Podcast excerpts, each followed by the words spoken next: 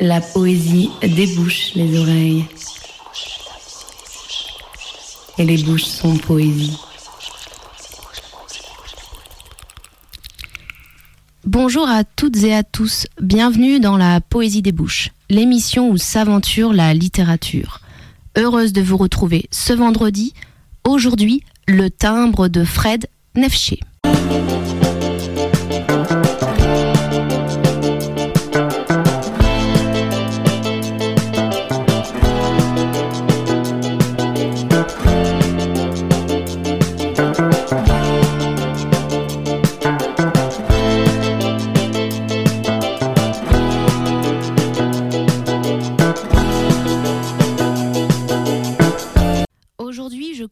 Par un extrait du livre de Robert Musil, œuvre préposthume. Jubilé artistique. Il est plus facile de prévoir ce que le monde fera dans cent ans que la façon dont il l'écrira. Pourquoi? Une réponse complète dépasse le cadre d'un simple toast. Extrait d'un ouvrage inachevé qui répondra plus sérieusement à la question. Quand on revoit, comme on en a quelquefois l'occasion, une pièce de théâtre, ou relit un roman qui vous avait bouleversé, avec tout le monde, vingt ans auparavant, on ressent quelque chose qui semble probablement si naturel qu'on n'a jamais pris la peine de l'expliquer. L'œuvre a perdu tout son éclat, toute son importance. Y toucher ne soulève plus qu'un nuage de mythes et de poussière. Mais pourquoi ce vieillissement est fatal? Et en quoi consiste le changement? Personne ne le sait. Si les jubilés artistiques sont toujours si drôles, c'est que les anciens admirateurs y font une tête aussi cérémonieusement mal à l'aise que si leur bouton de colle avait glissé sous le plastron. C'est encore autre chose que de rencontrer une ancienne passion que les années n'ont pas embellie. Dans ce cas aussi, sans doute, on ne comprend plus ce que l'on a pu alors balbutier. Mais encore est-ce lié à la touchante précarité des choses de ce monde et à l'inconstance fameuse de l'amour?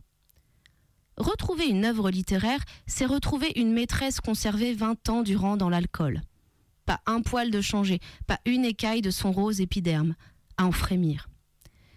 Tu dois te retrouver tel que tu étais, l'apparence sans tête sur son apparence. C'est le supplice de l'écartèlement. La plante des pieds, toujours à la même place, le reste du corps mille fois enroulé autour de la terre en mouvement.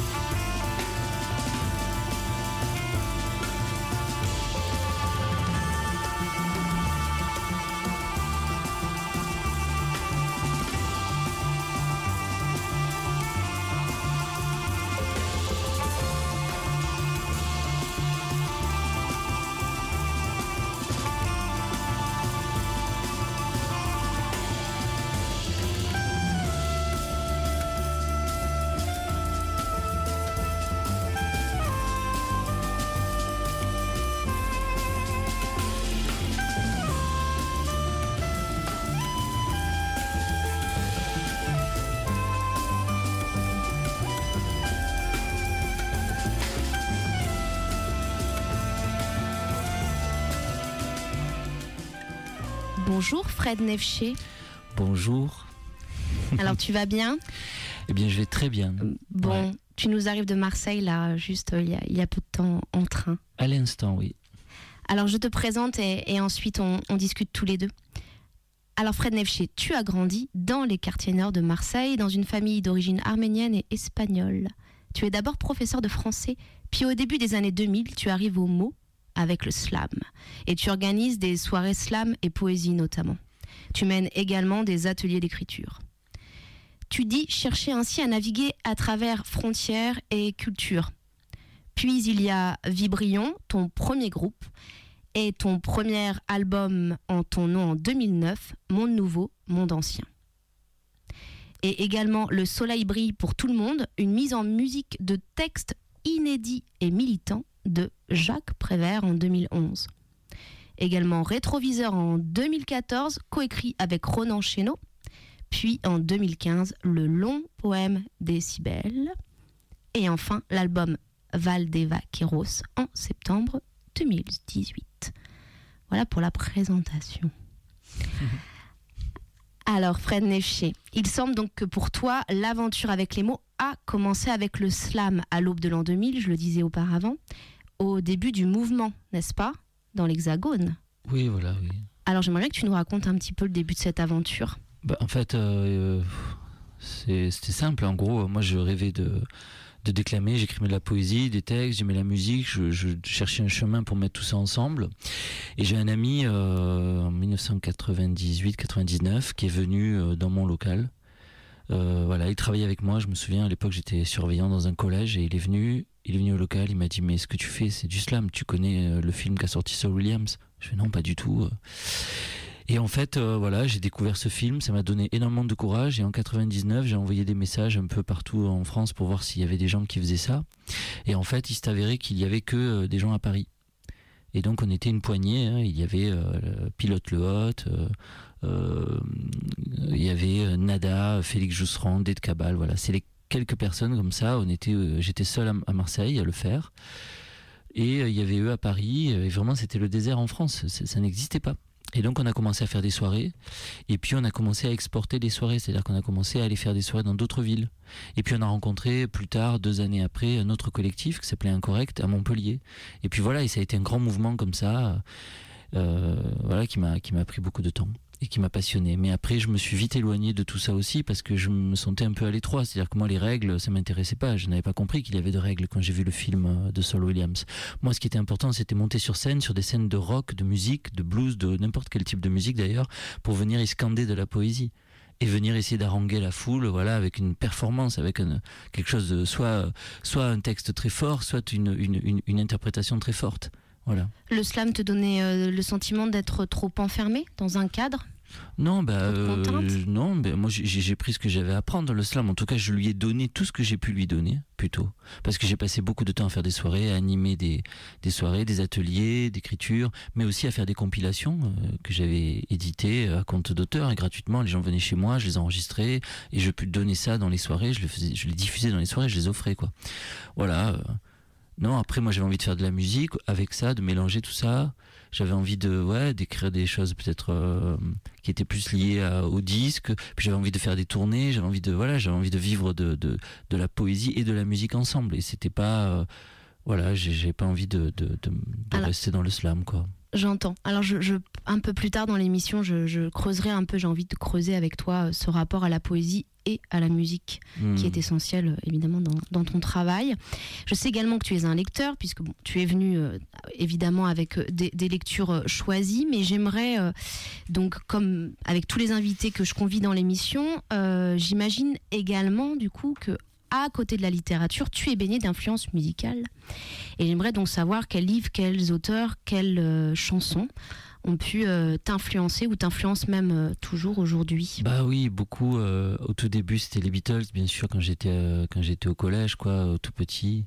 Et puis en même temps, qu'il y a eu la découverte des Beatles et et de cette énergie folle qu'ils avaient et de ce rêve qu'ils portaient quoi c'était ça aussi il y a eu très vite les Cure des Pêche Mode qui ont marqué beaucoup mon adolescence on va dire Et puis après, il y a eu euh, tout le, rock, quoi, Led Zeppelin, tous les groupes de rock des années 70. Voilà, ça m'a beaucoup marqué euh, avant de, avant de, voilà. Et en parallèle, il y avait une certaine idée de la chanson française qu'écoutaient mes parents, mais que moi je n'écoutais pas. Alors euh, voilà, moi mon premier héros, j'ai envie de dire, c'est Daniel Balavoine, mais je, n'étais pas non plus fan absolu de Daniel, mais c'était comment il avait parlé à Mitterrand qui m'avait bouleversé, comment il s'était dressé devant lui avec son perfecto et ses cheveux longs pour lui dire euh, si vous laissez les jeunes, euh, les jeunes ils vous le feront payer quoi. ça, ça m'avait marqué. Et après dans la, les héros de, bien sûr, dans la poésie, j'étais, moi en fait très petit, je voulais être poète sans rien connaître de la poésie parce que c'était important pour moi par rapport à mes origines, euh, de pouvoir transmettre des histoires. Je pense que j'avais un tel, tel plein d'histoires à l'intérieur de moi qu'il me fallait le déverser et, qu'instinctivement, mon, esprit me disait que c'était être poète qu'il fallait que je sois pour sauver ma vie quelque part. Voilà. Parce qu'il y avait mes grands-parents qui étaient d'origine arménienne, qui avaient quitté l'Arménie euh, pour sauver leur peau. Hein, très simplement, ils ont pris le bateau pour venir. Et d'ailleurs, une des chansons que j'ai choisies de mon album s'appelle Je naviguer vers mon rêve. C'est une influence, évidemment, c'est directement lié à ça, même si ça passe par le biais de l'histoire d'un migrant. Il y a, et puis ma mère qui a quitté l'Espagne franquiste euh, pour rejoindre sa sœur à Marseille, mais euh, voilà, elle, a subi une éducation euh, aussi très, bah, très dure. et puis là-bas, Franco avait confisqué les terres de mon arrière-grand-père. Enfin, il y avait vraiment beaucoup de violence dans tout ça. Je crois que l'enfant que j'étais, à l'âge de 5 ans, n'avait qu'une envie, c'était de, trouver un, échappatoire pour toutes ces lourdes histoires. J'entends. Donc voilà, mes, mes influences euh, musicales sont aussi aujourd'hui beaucoup plus liées à la musique électronique et au rap. J'ai beaucoup beaucoup écouté de rap. Oh, oui, tu disais, tu, tu, me disais tout à l'heure que, que, tu aimais beaucoup la musique électronique puisqu'on a un fameux festival. Euh, ah oui, je viens, je viens tous les ans à Lyon. Oui. Voilà, euh, à Lyon et, donc la musique électronique. Qu'est-ce que tu, on, écoutera un, morceau que tu as choisi plus tard, un, un, très beau morceau de musique électronique. Qu'est-ce que tu aimes dans cette musique Ce que j'aime, c'est euh, sa dimension euh, d'abord de recherche. Je trouve qu'aujourd'hui, euh, les producteurs de musique électronique, après pendant longtemps, ils ont été taxés d'être juste des DJ. En réalité, ce sont les gens qui produisent aujourd'hui les œuvres les plus ambitieuses au niveau de la diffusion sonore, au niveau de la recherche du son, voilà, au niveau de la délicatesse d'une ambiance. Et que c'est un métier très difficile de mettre en son euh, j'allais dire un son de masse. Et c'est vraiment un son de masse c'est massif quoi. C'est jouer devant 5000 personnes envoyer ou 15 000 personnes et envoyer du son pour faire danser. Tout à l'heure on parlait du corps. Pour moi euh, j'aime quand la musique j'aime quand, la musique rejoint le corps l'esprit qu'il y a tout ce qui se met en, en route. Et je trouve que dans la musique électronique comme ça voilà il y a peut-être pas beaucoup de paroles mais il y a énormément d'émotions physiques. Et puis c'est. C'est une musique très percutante, en effet. C'est la nuit aussi. J'aime beaucoup la nuit. Pour moi, la nuit est un refuge, mais tu fais, enfin, tout ce que j'ai choisi en rapport avec ça. Hein, Alors justement, euh, c'est intéressant, tu parles de la nuit, et le premier extrait euh, que tu as choisi, c'est euh, un extrait du premier roman commun euh, du couple Capucine et Simon Johannin, Nino dans la nuit aux éditions Alia. On avait invité Simon Johannin euh, précédemment euh, lors d'une saison à Lyon, ici, dans la Poésie des Bouches. Pourquoi tu as choisi ce texte, justement? J'ai choisi ce texte parce qu'il il est vivant, quoi. Il est vivant, il parle de, il parle de nous tous, quoi. Alors je il sais parle pas. de nous tous. Il, il, parle de nous tous. En tout cas, je dirais qu'il dépeint une certaine euh, façon de, de, vivre et d'habiter euh, la nuit et d'habiter Paris aussi. Bah oui, oui, pour, pour moi qui passe beaucoup de temps la nuit, c'est un, c'est un très beau miroir euh, de, ce que, de ce qui s'y passe et sans jugement.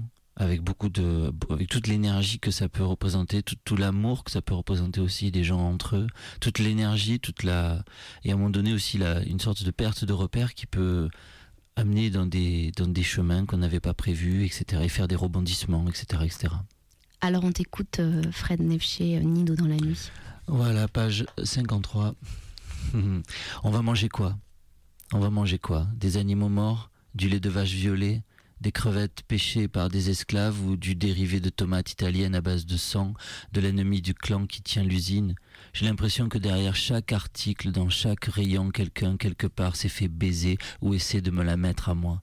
Des fois, je me dis que j'abuse peut-être un peu avec l'herbe, mais que ça m'aide, que ça m'aide pas niveau parano. Pourtant là, J'ai l'impression de voir un mort derrière chaque boîte de conserve. Je regarde les fantômes des enfants du Kenya courir sur les emballages des Mars en me, jetant des fèves de cacao à la gueule. Il y en a un qui me dit si t'achètes, tu cautionnes, si tu voles, c'est pas bien, mais c'est pas grave. Alors nique. J'enfonce les Mars dans mon armure de Jeanne d'Arc de la rue et je glisse dans le sol lisse du magasin.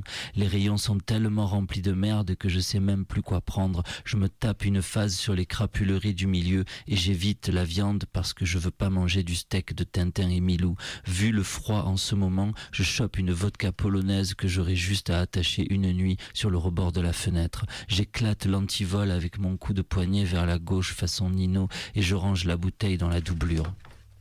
J'ai envie d'une pizza, mais c'est trop gros. Alors je me rabats sur le fromage, quatre ou cinq déchets. Je prends le camembert le plus luxe du rayon et je le change de boîte avec le plus pauvre caché en bas sous le logo discount. Je fais ça histoire de ne pas sortir les mains vides. Le camembert camouflé, c'est ma petite douille sur le gâteau, mon olive dans le cul de Carrefour. Ça me fait un truc bon à acheter presque honnêtement, un peu payé mais sans avoir à banquer pour ça, une heure de travail net, même si je travaille pas. Merci Fred Nefché. C'est très très très représentatif euh, du du personnage euh, Nino euh, qui est le, héros anti-héros de ce roman. Merci beaucoup. Je t'en prie. Alors tu as je, je le décrirai pas, je n'en saurais pas quoi dire. Tu vois, je sais pas quoi. Je trouve que juste il voilà, il nous dépeint un quotidien de quelqu'un qui, qui, peut être de temps en temps désargenté. Moi, quand j'étais étudiant, ça, ça me parle beaucoup. Hein. On faisait ce genre de choses aussi. Il y a des moments où on avait envie de faire une soirée, mais on n'avait pas assez de bière, alors il fallait bien en trouver quelque part. N'est-ce pas?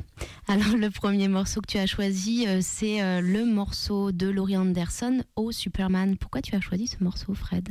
Bien, parce qu'en fait, euh, sans le savoir, je pense que je pense que Laura Anderson est une grande influence pour moi. Et c'est une journaliste à Télérama qui m'avait parlé de cette euh, parlé de cette euh, de cette femme, de ce morceau dans la chronique qu'elle avait fait de l'album. Et c'est très drôle parce qu'une nuit, quelques nuits avant de recevoir cette chronique, il y a euh, Raphaël Lanader, je sais pas si vous connaissez cette chanteuse absolument magnifique qui s'appelle Elle, dans l'initiale Elle. Et elle m'a dit Fred, ta chanson, tu sais, c'est la chanson de Laurie Anderson en fait. Euh, ça se mixerait tellement bien avec et on avait, on s'était amusé à la mixer la nuit. On avait joué avec les deux morceaux comme ça et voilà. Et donc euh, j'ai eu envie de, de rendre hommage à Laurie Anderson, cette chanson absolument incroyable et, et ça date d'il y a tellement longtemps. On n'invente vraiment rien quoi. C'est vrai. On écoute.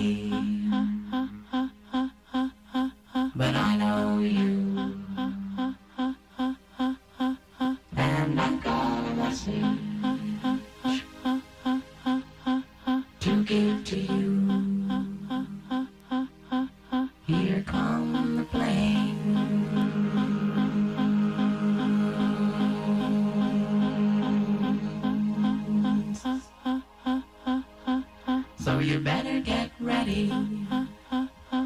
Ready to go.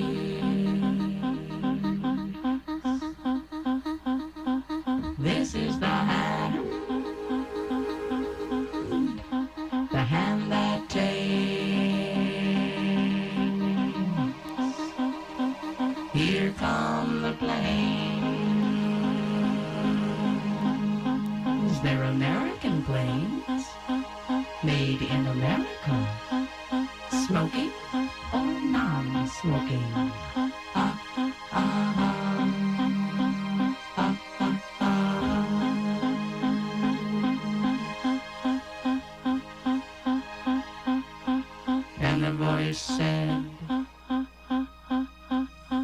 neither snow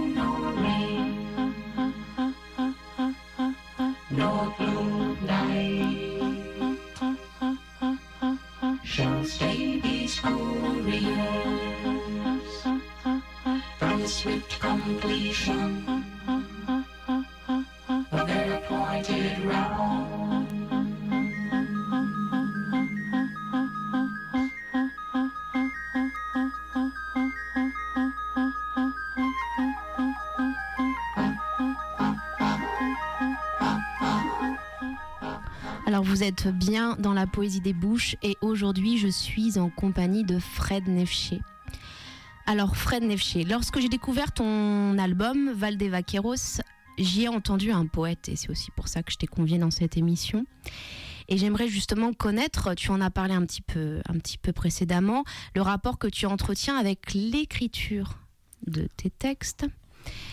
Et distingues-tu l'écriture de poèmes de celle de chansons ou pour toi est-ce la même chose, dirais-je? As-tu la sensation d'écrire de la poésie?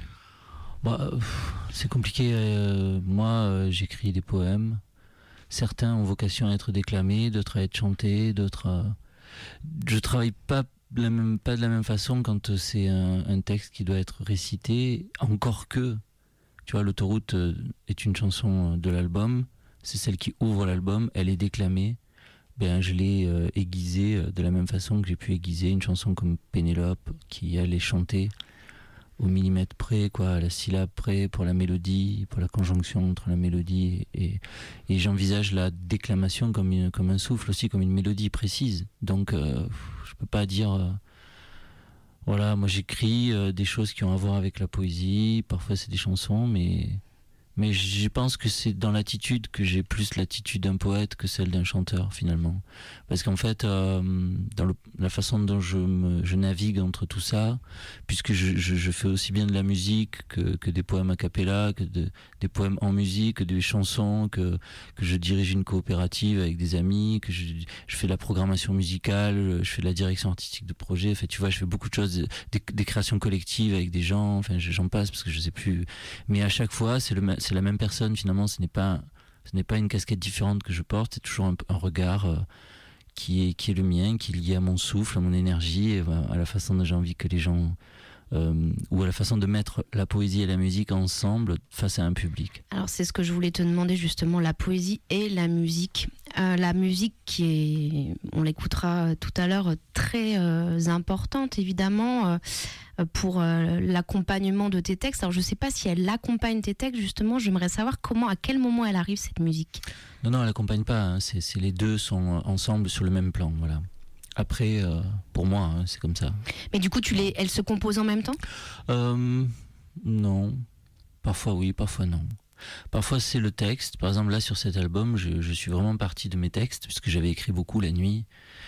Euh, le poème Décibel d'abord, ensuite le ou en parallèle, si tu veux, les textes des chansons, puisque certaines des chansons sont issues de ce poème où j'en ai tiré une phrase et, finalement glosé autre chose à côté ou écrit des variations. Enfin, mais tout était dans le même jus. hein. C'est comme si j'avais ouvert. euh, si tu veux, c'est comme si j'étais dans un atelier de peintre où il y avait 40 toiles qui étaient en même temps en train d'être peintes. C'est ce que j'ai fait. J'ai navigué d'une à l'autre comme ça. Je passais d'un texte à l'autre. Je prenais une phrase, je la mettais.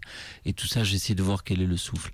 Mais quand je lisais ces textes, il n'y avait quasiment pas de musique. hein. Il y avait, je fais beaucoup de musique, mais à côté sur mon ordinateur, dans la même pièce. Mais c'est, c'est comme si je me disais que tout ça n'allait pas avec pour me donner une, certaine semblant de liberté. Et puis à un moment donné, je me rends compte que quand il y a une phrase qui m'a trotté dans la tête, tu vois, le début de sur le bord, le début de l'autoroute, ou alors de Pénélope, qui est plus mélodique, mais tu vois, euh, euh, une- il n'y a qu'un répondeur au bout du fil, un profil au bout du compte, sur les hauteurs de tes cils. Ça déjà, je le lisais comme ça. Donc quand j'ai pris euh, tout à coup que j'ai fait passer euh, une musique et que j'ai vu ça et que j'ai entendu le toc tun, tun, tun, ça c'est venu et je me suis dit ah il n'y a qu'un répondeur au bout du fil, un profil. Tu peux chanter, hein, ça nous plaît. hein. Non, mais je, j'ose pas trop, mais c'est ça l'idée. Tu vois, c'est- c'est-à-dire qu'à un moment donné, euh, je me suis dit, il faut que je respecte la, la- la musicalité de la phrase pour lui donner ses pleins pouvoirs, quoi. Parce que c'est la phrase qui décide de la mélodie. Et pas une mélodie que j'essaie de faire rentrer dans une phrase. J'entends bien. Voilà. Et la scène, Fred Nefchier, la scène elle est importante là. euh, Je, Ouais, peux, c'est je peux le dire, hein, tu as fait toute une euh, depuis la sortie de l'album, hein, tu as fait toute une tournée. hein. Oui, oui, on fait une belle qui tournée, n'est ça pas va fini continuer. d'ailleurs oui. en plus. C'est fondamental. Bah pour moi, c'est fondamental. C'est la même euh, animation à aller à la rencontre des gens là où ils n'attendent pas de la poésie. Alors des fois, ça a l'air d'être un peu, euh, un peu euh, délicat ou compliqué, ou pour certaines personnes pour imaginer que ouais, mais qu'est-ce qu'on va mettre ça là à cette heure-ci ou j'en sais rien. Mais finalement, ça fabrique des électrochocs, ça fabrique de la rencontre, ça fabrique du sens. Et moi, j'ai toujours voulu. C'était un peu l'occasion du slam. Tu vois, le slam, ce qui me plaisait, c'était mettre de la poésie, peu importe la poésie, dans un bar euh, avec des gens et essayer de les attraper quoi essayer de voilà certes ça a une dimension spectaculaire je suis pas certain que toute poésie a vocation à être spectaculaire j'en suis même sûr hein. chacun a son rapport avec ça mais moi j'ai accepté que la spectacularité euh, soit importante soit un des éléments euh, de voilà de ma position de, poète dans la dans, la dans, dans la ville quoi dans la société ça me plaisait l'idée de si quelqu'un hurle avant moi sur scène euh, je n'allais pas hurler plus fort que lui. hein. Eh bien, il fallait trouver quelque chose pour se faire entendre.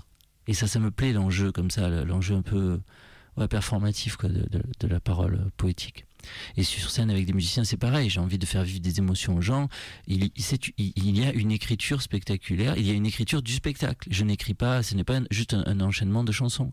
Il y a l'arrivée sur scène. Il y a euh, le générique d'une certaine façon. Comment je- j'essaie d'amener l'émotion. euh, je pense que je suis vraiment un homme d'écriture de scène. Et souvent, quand je, pardon, souvent quand j'écris, je, je sais déjà quand est-ce que je vais le lire sur scène, comment je vais le dire sur scène. Il y a une- relation très forte entre l'écriture, la composition et le fait de le projeter devant un public. Une adresse, quoi. Très bien. Je trouve que tout est dit, Fred. C'est merveilleux. Je, je parle beaucoup. hein. Très vite. Mais là, tu m'as posé une Non, question qui est hyper vive chez moi. et- euh, c'est hyper vif et j'ai eu le temps d'y réfléchir parce qu'on me l'a beaucoup demandé et il a fallu l'expliquer aussi pour que les gens parfois accèdent à des choses que je sais pas je me- il a fallu que je réfléchisse beaucoup aussi je me suis j'ai beaucoup travaillé cette, cette dimension là on va dire voilà Alors, le second extrait euh, que tu as euh, choisi, tu vas nous expliquer un petit peu plus, puisque tu m'as expliqué déjà qu'un titre qu'on écoutera plus tard, donc de ton album Valdevaqueros, Je naviguais vers mon rêve. Mm. L'aventure de ce texte avait démarré avec un article que tu avais lu dans Le Libération du 8 mai 2014, et l'article s'appelait Je naviguais vers mon espoir. Ouais. Est-ce que tu veux nous expliquer en quelques mots avant de nous lire euh, ce que tu vas bah, je, peux le dire en gros euh, moi je, me suis arrêté pendant quasiment 4 ans et le premier jour où j'ai arrêté pour faire ce disque parce que je me suis posé beaucoup de questions bon bref je, je vais éviter de de ressasser tout ça, mais en gros, je m'arrête. Je, il fait beau à Marseille, je vais dans mon quartier, je me mets à la terrasse de café, je prends le, j'achète Libération, ben, peut-être une folie d'acheter encore ce journal, mais je l'ai acheté. Je lis l'article et là, je suis télescopé par euh, par l'histoire de cette euh, de ce migrant qui s'appelle Assef Hussein Kail, et qui se fait rattraper au large de Sangatte et qui évidemment me fait penser à l'histoire de mes grands-parents qui ont pris le bateau pour venir à, Marseille, qui ont quitté euh, l'Arménie euh, par la par la par la euh, par Césarée, ils ont quitté, tu vois, ils- bon bref, ils ont traversé la Méditerranée et moi ça me laisse pas indifférent. Et je suis porté par cette joie, par ce bonheur, par euh, je sais pas et, donc je recopie certains extraits. C'est ce que je vais lire maintenant. J'ai recopié certains extraits qui ont conduit ensuite à être synthéti- synthétisés dans une chanson que j'ai fait en me levant, c'est-à-dire que j'ai écrit, j'ai pris des notes, on va dire, de tout ce qui me plaisait, ou alors j'ai déjà transformé ce que j'étais en train de lire. Tu verras peut-être qu'il y a- il y, a déjà des refrains, bon bref. Et puis je me lève, je rentre chez moi, et pris par cette joie en me disant, en fait, je sais ce que je vais faire, je vais écrire mes poèmes, je vais me laisser porter. Et pendant ces années où j'ai décidé de m'arrêter, je vais, je vais me laisser porter. Et là, il me vient la mélodie, je naviguais vers mon rêve, je naviguais vers le vent. Voilà. Mais on va l'écouter tout à l'heure. Oui, on Et l'écoute. là, je vais lire euh, ce que j'ai, ce que j'ai noté sur mon, sur un bout de papier en fait à côté du, du- de l'article de journal. J'étais, je naviguais vers mon espoir. Il était bien mon bateau. C'est vrai, c'était un beau bateau. Trois sobres planches de bois pour le cadre, trois autres pour le fond. Un bloc de polystyrène enveloppé dans une bâche pour le flotteur, un pied de table et une canne à pêche en guise de mât et une voile blanche en drap d'hôpital. J'étais assis à genoux sur les planches en survêtement et en bonnet, à la merci des vagues. Si on m'avait laissé faire, je serais arrivé en Angleterre. J'étais content sur mon bateau, je naviguais vers mon espoir, je m'imaginais déjà, déjà arrivé, pardon. J'avais avancé jusqu'à la mer sombre, j'avais de l'eau jusqu'aux genoux et je disais des poèmes. Je sais nager. J'ai appris dans une petite rivière près de chez moi, mon bateau n'aurait pas pu se renverser. Je l'ai testé avant de le mettre à l'eau. J'ai mis vingt jours à le fabriquer. Un jour, je ramassais un clou, un autre un morceau de bois. J'allais tous les jours à la plage pour fabriquer mon bateau. Je l'avais bien caché et les autres me traitaient de fou. Ils me disaient Ne pars pas. J'étais déter, déterminé. Si, j'étais arrivé. J'étais content sur mon bateau, je naviguais vers mon espoir, je m'imaginais déjà arrivé, j'avais avancé jusqu'à la mer sombre, j'avais de l'eau jusqu'aux genoux et je disais des poèmes.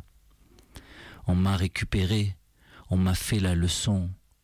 J'étais au large de Sangatte, à deux miles des côtes, dans le chenal d'accès des Carféry. C'est le capitaine du P.O. Spirit of Britain qui a signalé un frêle esquif qui dérivait. À Calais, les risques ne sont pas toujours plus grands, vous savez. J'étais content sur mon bateau, je naviguais vers mon espoir, je m'imaginais déjà arrivé. J'avais avancé jusqu'à la mer sombre, j'avais de l'eau jusqu'aux genoux. Je disais des poèmes, j'étais content sur mon bateau, je naviguais vers mon espoir. Merci euh, Fred Nefché, je pense que ça sera très très bien tout à l'heure du coup d'écouter euh, ce ton morceau Je naviguais vers mon rêve euh, et on, on en, on en comprendra euh, d'autant plus l'écho en fait et comment tu Oui, c'est bien parfois de, de mettre juste une petite clé, tu vois. En concert, je raconte ça maintenant, avant de chanter la chanson. Et le public, du coup, en, en, en profite 100 fois plus, quoi. Je sais pas comment dire. En, tout cas, c'est ce qu'on me dit à la sortie de la scène. Voilà. ça donne du, du sens. Ouais, c'est ça. Du sens, de la vie, du, de- du personnel aussi, un petit peu, de l'intime. C'est on partage et puis, ouais, je sais pas, et puis ça fait des émotions, quoi. Alors on va écouter euh, un morceau que tu as choisi, c'est le morceau Hometown de French 79 que j'ai découvert et que j'ai adoré parce que j'aime également la musique électronique. Ouais, Quel beau péché, n'est-ce pas? Ah ouais. Et il pour- faut voir le clip de, ce- de Oui, cette chanson. exactement, il faut voir le clip. Sublime. tout ouais. à fait. C'est mon copain de travail, c'est avec lui que j'ai fait l'album Valdevaqueros. C'est ce garçon qui a produit euh, toute la dimension électronique de mon disque. Je suis d'abord très très fan de son travail, très fier d'avoir pu collaborer avec lui. Et aussi, c'est une relation, re- re- rencontre humaine euh, euh, hors norme, exceptionnelle. C'est un garçon qui va avoir beaucoup beaucoup de succès dans les mois qui viennent. Vous allez beaucoup beaucoup en entendre parler. Alors je sais Homme pas s'il aura du succès, mais en tout cas moi je, je- je lui souhaite puisque c'est C'est un sûr. super morceau, on écoute.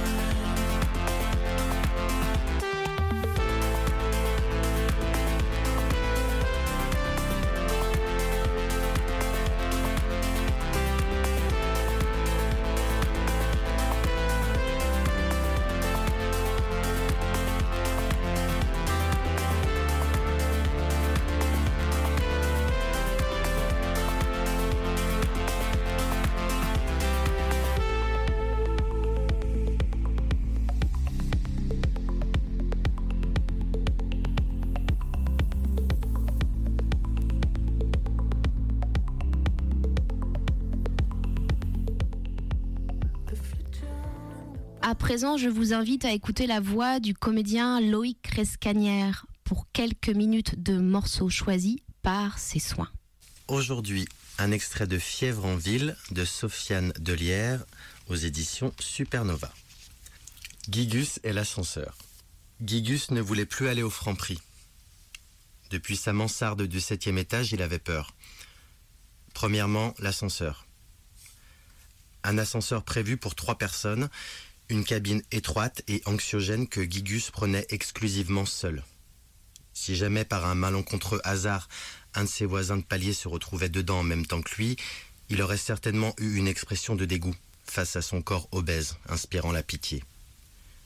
Gigus aurait appuyé le premier sur le bouton d'ascenseur afin de prendre l'avantage et de contraindre son voisin de palier, un trentenaire qui bossait dans une agence de com, à poliment emprunter l'escalier et à descendre les sept étages à pied. Quand Gigus se serait retrouvé au rez-de-chaussée, il aurait à nouveau croisé le trentenaire et celui-ci, essoufflé, lui aurait sèchement souhaité une bonne journée, tout en lui tenant la porte de l'immeuble. Ensuite, Gigus aurait dû marcher 100 mètres jusqu'au Franprix. Il serait une fois de plus passé devant Yves, le clodo, un ancien plombier envinassé du square de la rue d'Amebrémont. Puis des mots qui vendent du crack, attroupés autour des cabines téléphoniques rouillées. Tout ça pour notre Gigus était devenu un calvaire. L'odeur d'Yves lui rappelait celle du garage de Tata Louisette, à dominante de tabac froid et de merde de caniche séchée. Les mots doux se moquaient de lui, et une fois, l'un d'eux lui avait projeté un Kinder Bueno sur l'épaule. Le choc avait été amorti par son gros anorak quechua. Il s'était mis à transpirer et avait senti une première coulée dans son slibard. Les Renois se marraient grave. Hé, Gigus, là Mon gars sûr, Gigus, c'est comment? Gigus avait envie de pleurer et de voir disparaître ces mecs-là. Gigus ne voulait pas être son gars sûr, c'est comment et c'est comment quoi Voilà ce qu'aurait voulu savoir Gigus. Il avait ramassé le Kinder Bueno et dit merci. Puis un des blacks avait chippé et Gigus avait tracé sa route, à 60 mètres au franc prix. Après ces deux étapes, c'était plus sûr. Il n'y avait plus qu'une banque. Il était quand même pas si mécontent d'avoir un Kinder Bueno gratuitement, même s'il était tout émietté et fondu par des modes noirs qui vendent de la drogue. Gigus s'en foutait. Il le faisait couler à travers l'emballage et l'ingurgita droit dans l'œsophage. Il marchait en regardant ses baskets à scratch. Des baskets de pharmacie.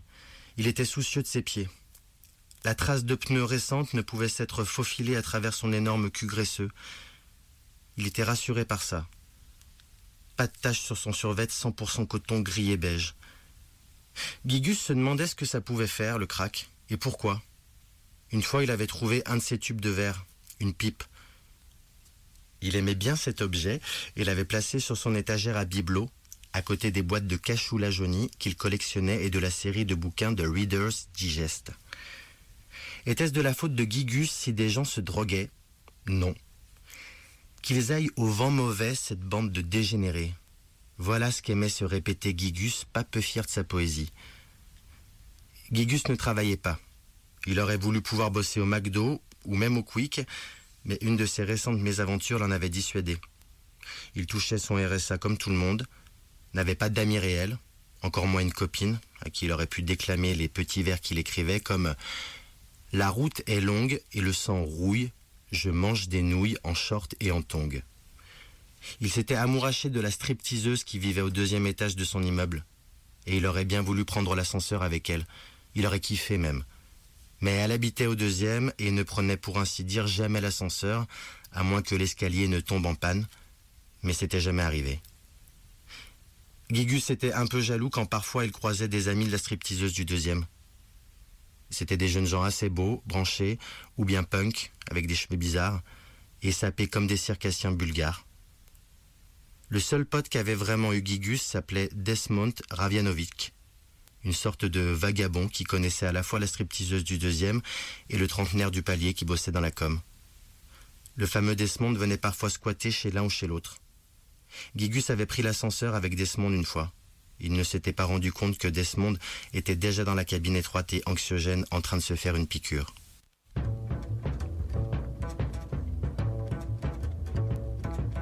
Ce sera tout à fait comme à la radio. Ce ne sera rien, rien que de la musique.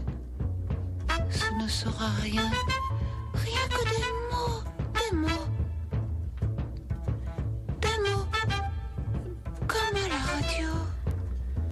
Alors Fred Nefché, le moment est venu d'écouter un premier titre de l'album Valdevaqueros et le premier titre que tu as choisi, c'est L'autoroute et c'est un remix Ah, oui. de Ghost of Christmas Oui, oui. sur le P qui vient de sortir des Strikes Oui, voilà. et remix. Tu nous le présentes en quelques mots? Oui, oui, il n'est pas sur l'album Valdevaqueros. En fait, oui, l'autoroute est un morceau de l'album, mais effectivement, c'est le remix de. euh, tu as raison. Eh bien, je le présente. Ben, J'adore euh, Ghost of Christmas. C'est un duo euh, qui est composé de Gaël Blondeau et Martin May. Martin May a beaucoup participé à cet album Valdevaqueros. Et Gaël Blondeau a adoré cette chanson.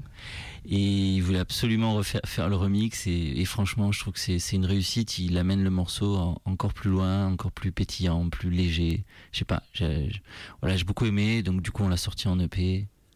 Voilà, à vous d'écouter, quoi. Et puis ce morceau, euh, les paroles, bon voilà, j'adore. Ah, trop bien, merci. On écoute.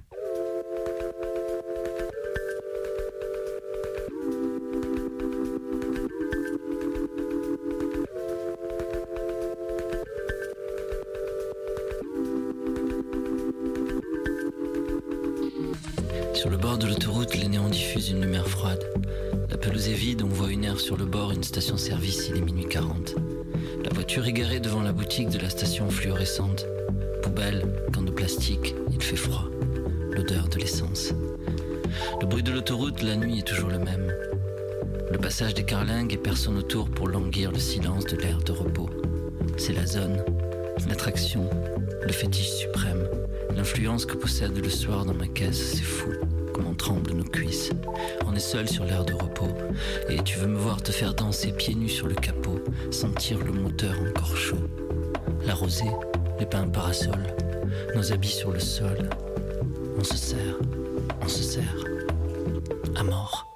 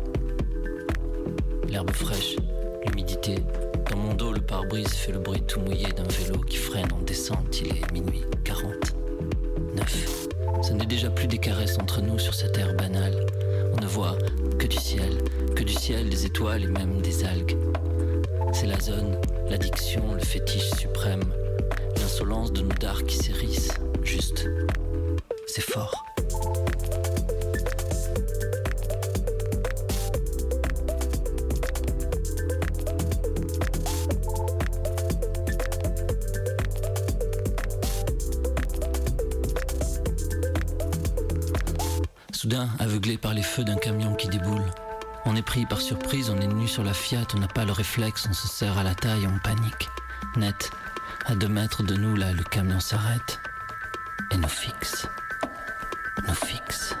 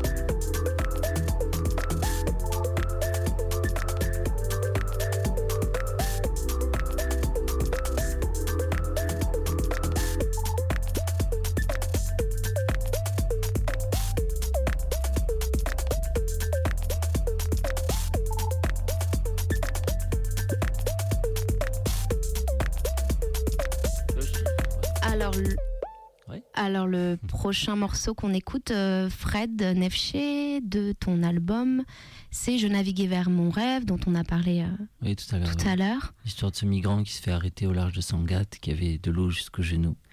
Voilà. Alors on écoute. Ouais, on écoute, oui. Et c'est lié à Laurie Anderson par rapport au vocodeur justement. Voilà, fait, finalement, ça fait tout un ensemble. Bon. J'y ai pensé en Ah effet. oui, évidemment.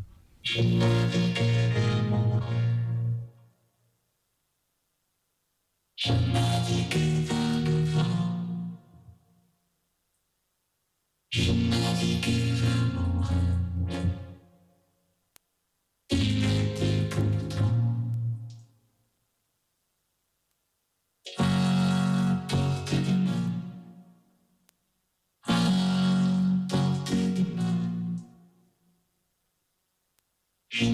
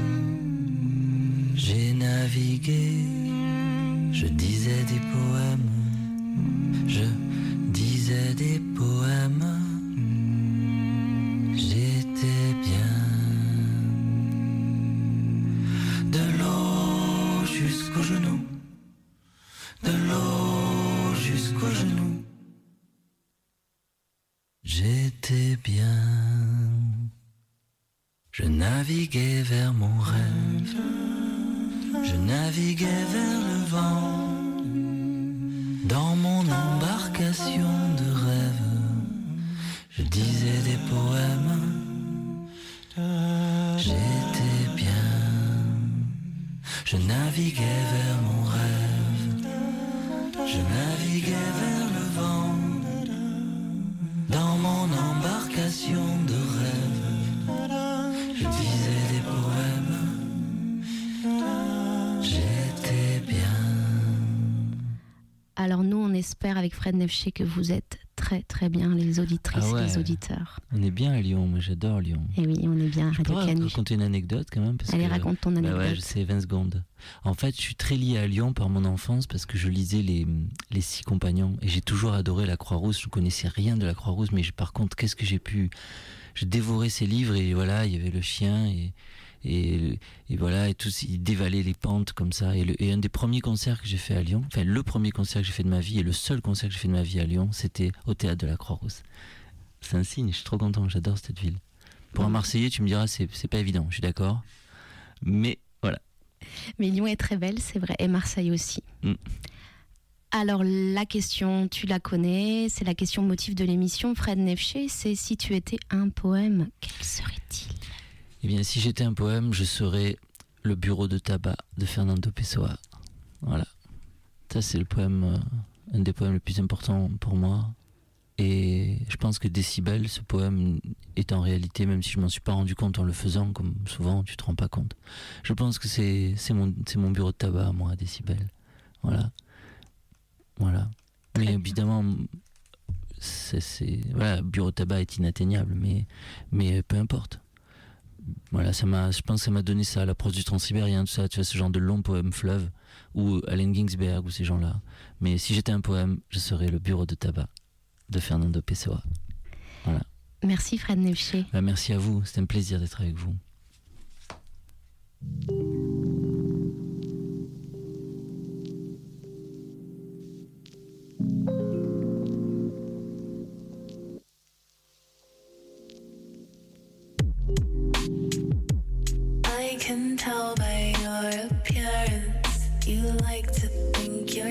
The definition of cool.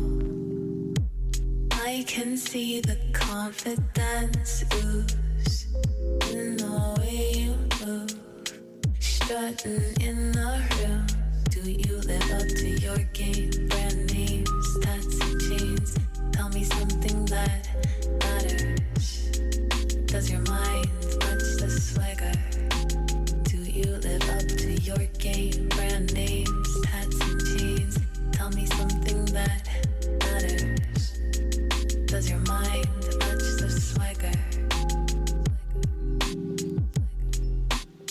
down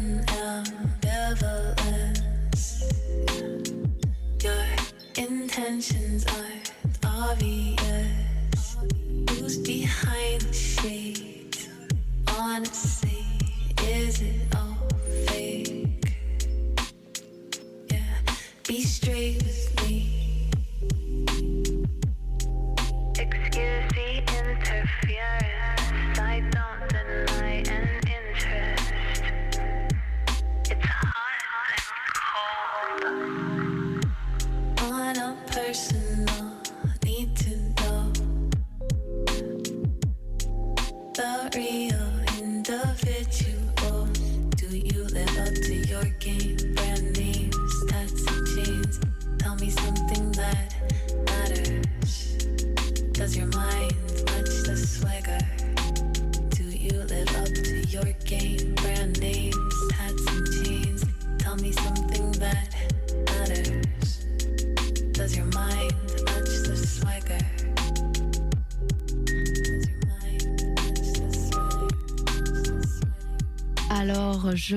remercie bien évidemment Fred Nefché.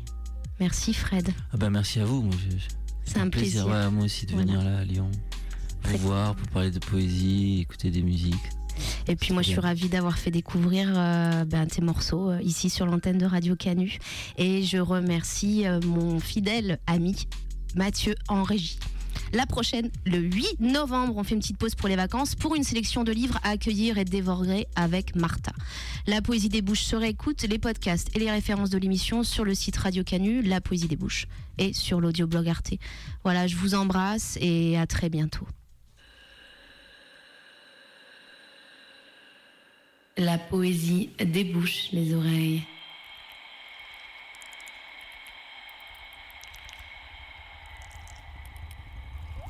Y a-t-il plus céleste que cela?